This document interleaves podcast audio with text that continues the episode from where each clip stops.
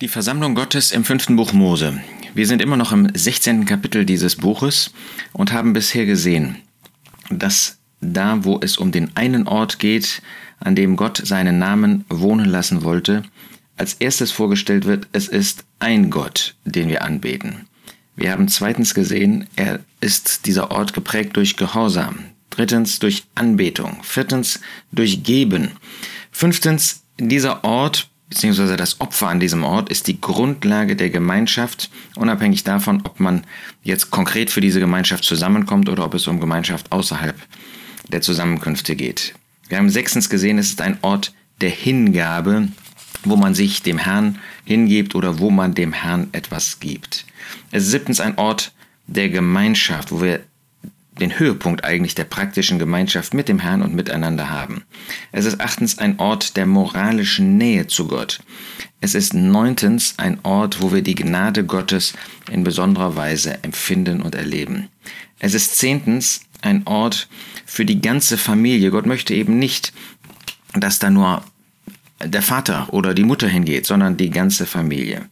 Es ist der Ort, wo wir an den Tod des Herrn Jesus denken. Es ist der Ort, das ist jetzt Punkt 12 und 13, wo wir neutestamentlich das Mahl des Herrn und auch den Tisch des Herrn, diese Gemeinschaft miteinander vor dem Herrn einnehmen dürfen, wo wir das begehen dürfen und wo wir Mahl und Tisch, wo wir die Praxis und die lehrmäßige Grundlage nicht voneinander trennen können. Und dann haben wir gesehen, 14. dass es ein Ort ist, wo dem Grundsatz nach die Kinder Gottes alle zusammenkommen. Das Neue Testament gibt natürlich Einschränkungen, auch das Alte Testament übrigens, ähm, was dieses Vorbild betrifft, was diesen Ort betrifft. Aber dem Grundsatz nach ist es ein Ort, wo jedes Kind Gottes seinen Platz hat. Nun sind wir in 5. Mose 16 in Vers 15 angelangt. Und da lesen wir, sieben Tage sollst du dem Herrn, deinen Gott, das Fest feiern an dem Ort, den der Herr erwählen wird. Es geht um das Laubhüttenfest. Denn der Herr, dein Gott, wird dich segnen in all deinem Ertrag und in all deinem, allem Werk deiner Hände und du sollst nur fröhlich sein. Das zeigt uns also, dass es ein Ort ist, wo wir gesegnet werden, wo Gott uns den ganzen Reichtum seines Segens geben möchte. Wenn du den ganzen Reichtum des Segens hast, dann reicht es nicht persönlich an den Herrn Jesus zu glauben. Dann reicht es nicht im persönlichen Glaubensleben mit dem Herrn zu leben. Das ist gut und das ist wertvoll und das ist wichtig und das möchte der Herr auch. Aber der Herr hat darüber hinaus noch anderen Segen und den vollen Reichtum des Segens bekommst du nur, wenn du auch diesen Ort kennst, diesen Ort verwirklichst und zwar nach den Gedanken Gottes. Umgekehrt können wir natürlich auch nicht sagen, Hauptsache man ist an diesem Ort und der Rest ist egal. Nein, beides gehört zusammen. Das heißt, das persönliche Glaubensleben und das gemeinschaftliche Glaubensleben gehen Hand in Hand. Ich kann nicht sagen, ja, ich äh, versammle mich ja da, wo der Herr in der Mitte ist, nach Matthäus 18. Ich versammle mich da, wo man auf der Grundlage des Wortes Gottes, auf der Einheit, auf der Grundlage der Einheit der Versammlung, Gemeinde, Kirche Gottes zusammenkommt. Aber was ich in meinem persönlichen Glaubensleben tue, das geht ja kein was an und das ist auch ganz egal. Nein, so geht es nicht. Gott möchte Ausgewogenheit im Blick auf das Persönliche und auch im Blick auf das gemeinschaftliche Glaubensleben. Aber, das lernen wir eben hier, der volle Segen, den kannst du nicht bekommen, wenn du nur persönlich mit dem Herrn lebst.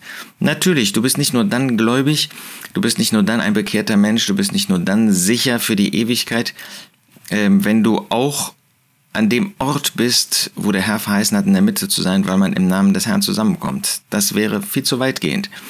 Aber der ganze Segen, praktische Segen, den Gott uns heute geben möchte, steht eben auch in Verbindung mit diesem Ort. Da kann man nur fröhlich sein. Jetzt sagst du vielleicht, ja, das ist aber ein Ideal. Da, wo Menschen sind, da gibt es auch immer Probleme, da gibt es Konflikte, da gibt es auch Versagen, da gibt es Schwachheit. Das ist auch so. Aber es ist doch ein Ort, den Gott so vorgesehen hat. Und ähm, das ist Gottes Seite, dass man an diesem Ort fröhlich, freudig sein darf. Es ist kein Ort, wo man weinen muss. Natürlich gibt es Situationen, wo man weinen kann und auch äh, wo man weinen wird. Aber es ist ein Ort, wo wir in Freude, in Dankbarkeit zusammenkommen dürfen. Damals wurde das Fest gefeiert, das Gedächtnismal wird ja nicht gerade ein Fest genannt, aber doch ist es etwas, wenn wir an den Herrn Jesus denken, wenn wir von dem Herrn Jesus belehrt werden, wo wir mit Dankbarkeit und mit Freude zusammenkommen dürfen.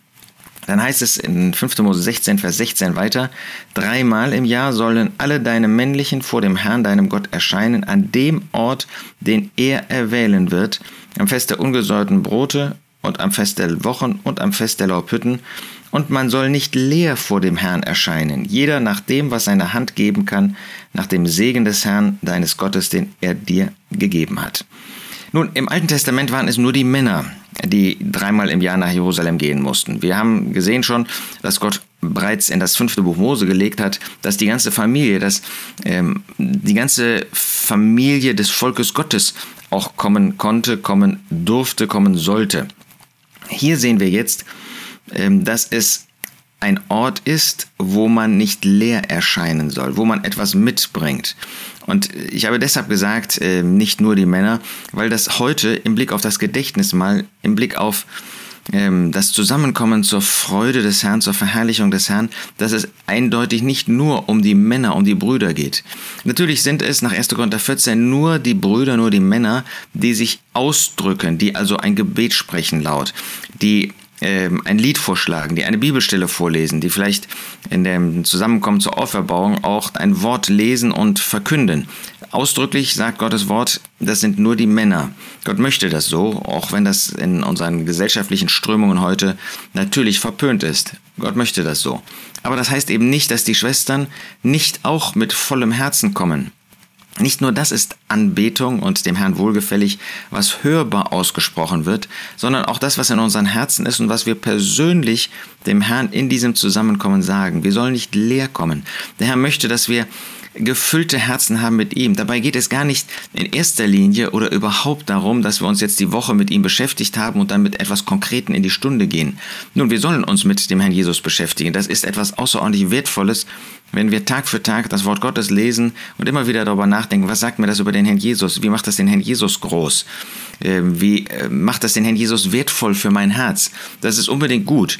Aber es ist ja nicht so, dass jeder jetzt mit seiner Bibel lese, mit dem, womit er sich in der Woche beschäftigt hat, in diese Zusammenkunft geht, dann wäre das ja ein totales Chaos und Durcheinander. Aber wenn ich mich mit dem Herrn Jesus beschäftigt habe, dann wird mein Herz voll sein von ihm. Und dann wird unabhängig davon, was konkret ich gelesen habe, ich etwas auf dem Herzen haben, was ich ihm gerne bringen möchte. Und nochmal, da geht es eben ausdrücklich nicht nur darum, was wir als Brüder, was wir als Männer dann auch ähm, öffentlich hörbar ausdrücken, sondern sowohl die Brüder als auch die Schwestern haben ja persönlich auch anbetende Gedanken, haben persönlich etwas auf dem Herzen, was sie dem Herrn bringen. Und das dürfen wir in diesem Zusammenkommen auch tun. Wir sind also nicht darauf beschränkt, unsere Gedanken in Verbindung mit dem äh, zu haben, was dann auch konkret als Lied gesungen wird, was äh, dann ein Bruder äh, konkret im Namen der Versammlung öffentlich betet, sondern in der Zeit der Stille ist es so wertvoll, wenn wir auch persönlich unsere Gedanken dem Herrn sagen, in Gebet, in Anbetung. Und das ist das, was hier ist. Nicht leer kommen, sondern eben jeder hat damals sein Tier, sein Rind, seinen Schaf, seine Taube, die er mitbringt. Und auch wir dürfen ja, wir sollen das haben. Wir sollen eben nicht leer kommen. Und du wirst nicht leer kommen, ähm, wenn du dich mit der Person des Herrn Jesus, mit seinem Wort beschäftigt hast im Laufe der Woche. Es geht also nochmal nicht darum, dass man jetzt irgendwas konkret sich vornimmt, sondern einfach, dass wir Freude im Herzen haben, dem Herrn auch in der Stille Anbetung zu bringen. Und er schätzt das. Und hier sagt er ausdrücklich, bei diesem 16. Vorkommen dieses Ortes, den er erwählen wird, dass genau das sein Wille ist, dass wir nicht leer kommen. Wie ist das? An diesem ersten Tag der Woche sind wir solche, die wirklich mit gefülltem Herzen, mit Freude in dem Herzen, mit etwas, was uns an den Herrn Jesus erinnert, was uns den Herrn Jesus wertvoll macht, was uns die Liebe Gottes wertvoll macht, kommen. Wir wollen uns dazu gegenseitig ermutigen.